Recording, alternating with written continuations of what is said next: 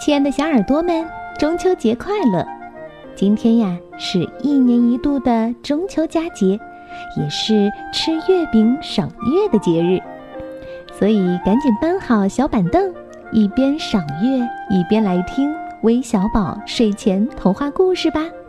珊珊姐姐要跟你们分享一个和月亮有关的故事，题目叫《松鼠先生和月亮》。一天早上，松鼠先生醒来，发现月亮掉在了他的屋檐上。胆怯的松鼠先生根本顾不上赏月，在他的脑海里立刻浮现出一幕可怕的场景。因为被人当成偷月亮的贼，他被关进一个牢房的小房间里。那为了不被人误会，松鼠先生。只有一个念头，一定要把月亮弄走。可怜的小松鼠倾尽全力，终于把月亮从它的屋檐推了下去。一天早上，刺猬突然惊醒了，因为月亮掉到了它的背上，被它的刺牢牢扎住了。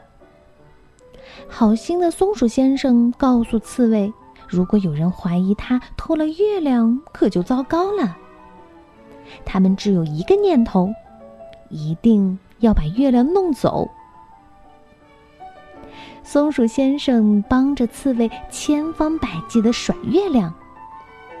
山羊先生走了过来看热闹，不料月亮刚好插到了他长长的犄角上。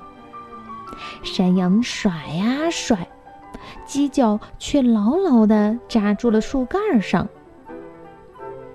现在刺猬挂在了月亮上，月亮插在了山羊的犄角上，犄角扎在了树干上。嗯，被损坏了，被穿了两个洞。也许山羊不会被抓走，也许一切。都还可以解释，也许月亮上的洞还能补好。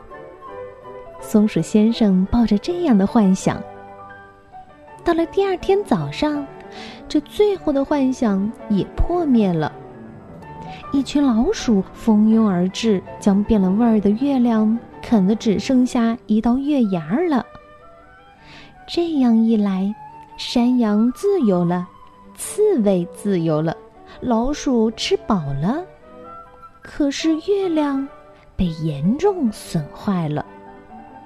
他们只有一个念头，一定要把月亮弄走，让它回到天上，那里才是它的家。于是，肇事者们齐心协力，老鼠们拉着刺猬，刺猬拉着松鼠先生。松鼠先生拉着山羊先生，山羊先生呢，拉弯了一棵小树。终于，他们用这张弓将月亮弹到了天上。现在，牙状的月亮终于又出现在了天上。小动物们战战兢兢地望着月亮，在心里说。哦，快点儿，快点儿，变回以前那个样子吧！